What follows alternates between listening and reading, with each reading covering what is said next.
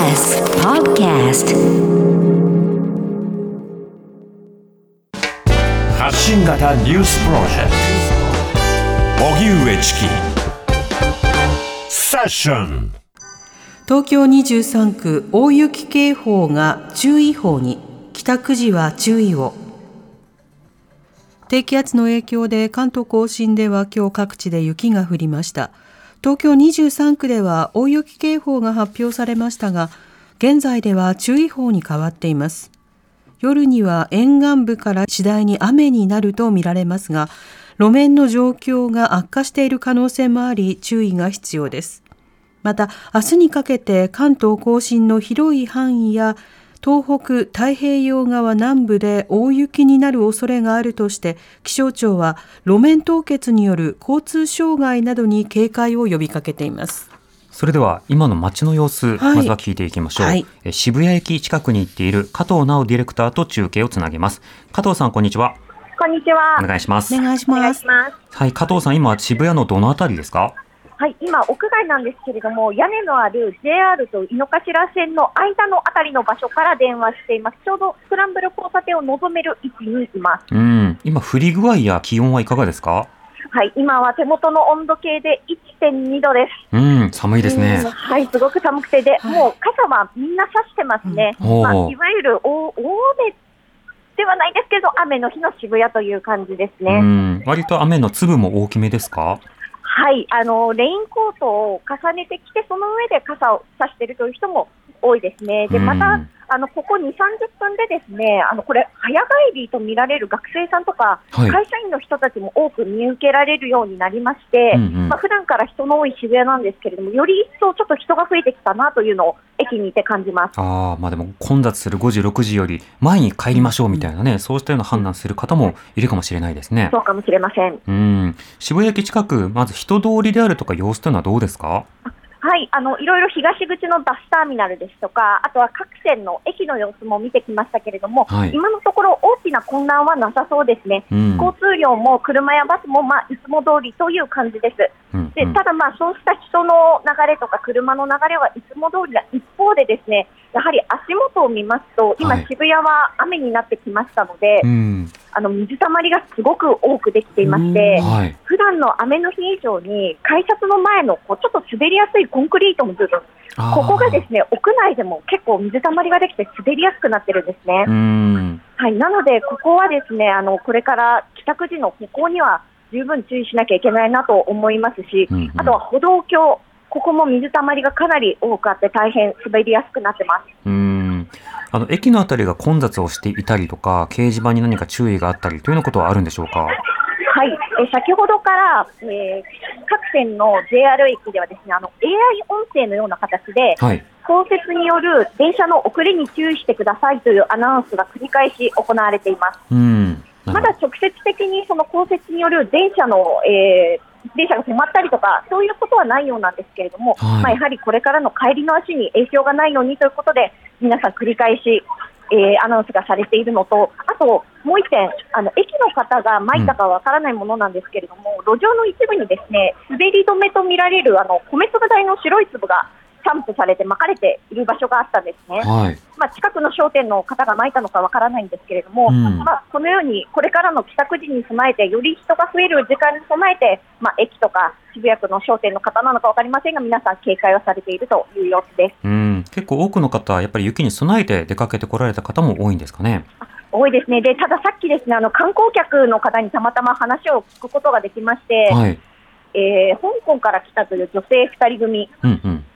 東京が1度とか2度なんて聞いていない、こんなに寒いなんて聞いていなかったと、早く室内に入りたいというふうに言ってました。うんぜひあの暖かい時の日本にもまはい、そうですね。来ていただきたいなと思いますね、はい。加藤さんありがとうございました。ありがとうございまあした。りがとう。ございました。加藤直ディレクターでした。では続いてこの大雪の情報の中で私たちが気をつけることについてフリーアナウンサーで防災士の奥村夏美さんに先ほどお話を聞いた様子をお聞きくださいさて今日から明日にかけて、えー今回の気象どういった点に注意が必要でしょうか？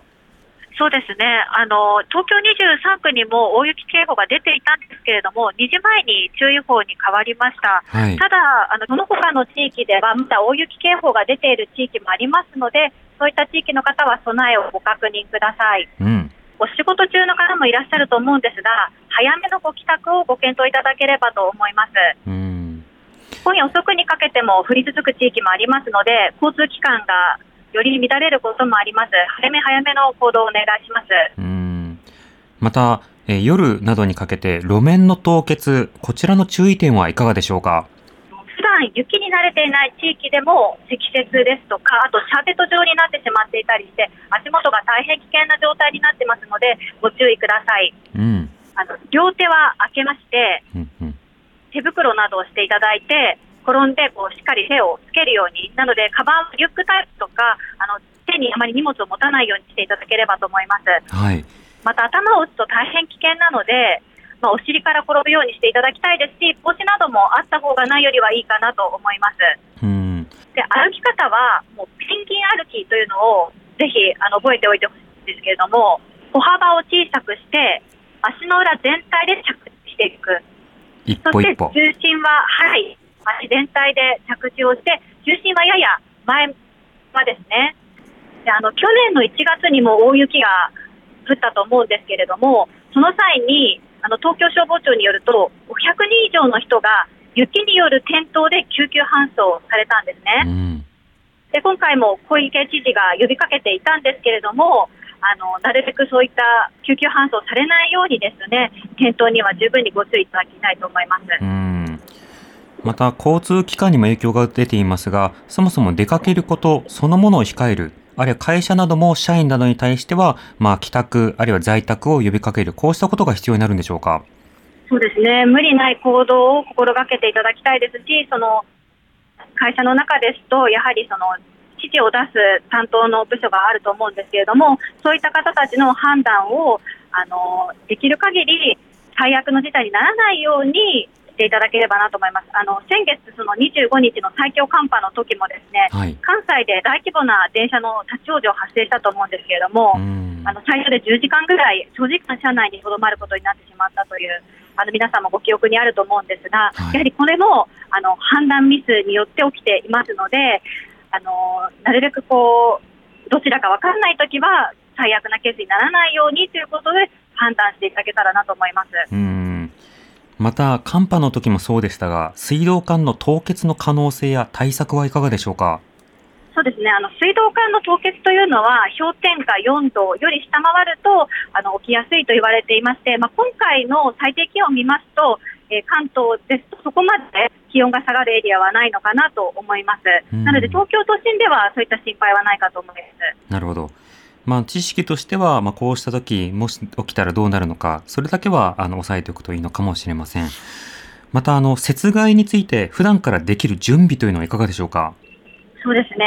やはり積極的に情報を取りに行くっていうのをこういった時に、あのーしていただきたいんですね。ええ例えば自分の地域がそれほど雪の影響を受けていなくても、地域は影響が出ていたりとします。うんでそういった時に、どういうふうに公共交通機関の情報を見に行ったらいいのかとか、あの高速道路も入り口が閉鎖されてたりしていますけれども、そういった情報はどこで取れるのか、こういった事態が起きた時に、積極的に情報を取りに行くというのを心がけていただければと思います。うんあの自分の地域に特に影響がなかったとしても、他の地域で影響が起きている、そういった時に、例えば公共交通機関の情報は、どこに行けば、どこの路線が止まっていて、どこが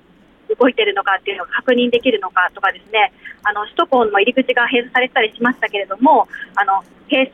されているところがどこなのかというのを、どのホームページで見ることができるのか、うんうんそういった情報を取りに行く練習を、こういった機会にぜひしていただければと思います。うんまあ、電車、遅延情報といったような検索ワードで検索をすると、いろんなサイトが出てきますので、目的のもの、ぜひ見つけてほしいですよね。そうですね、JR ですとか、まあ、高速道路の会社、あのそれぞれホームページで情報を出しています、また、えっと、ツイッターなどでも情報を出していますので、はい普段からそういったものを積極的にえ見に行ってほしいなと思います。うん。わかりました。奥村さん、ありがとうございました。ありがとうございました。フリーアナウンサーで防災士の奥村夏美さんにお話を伺いました。荻上チキ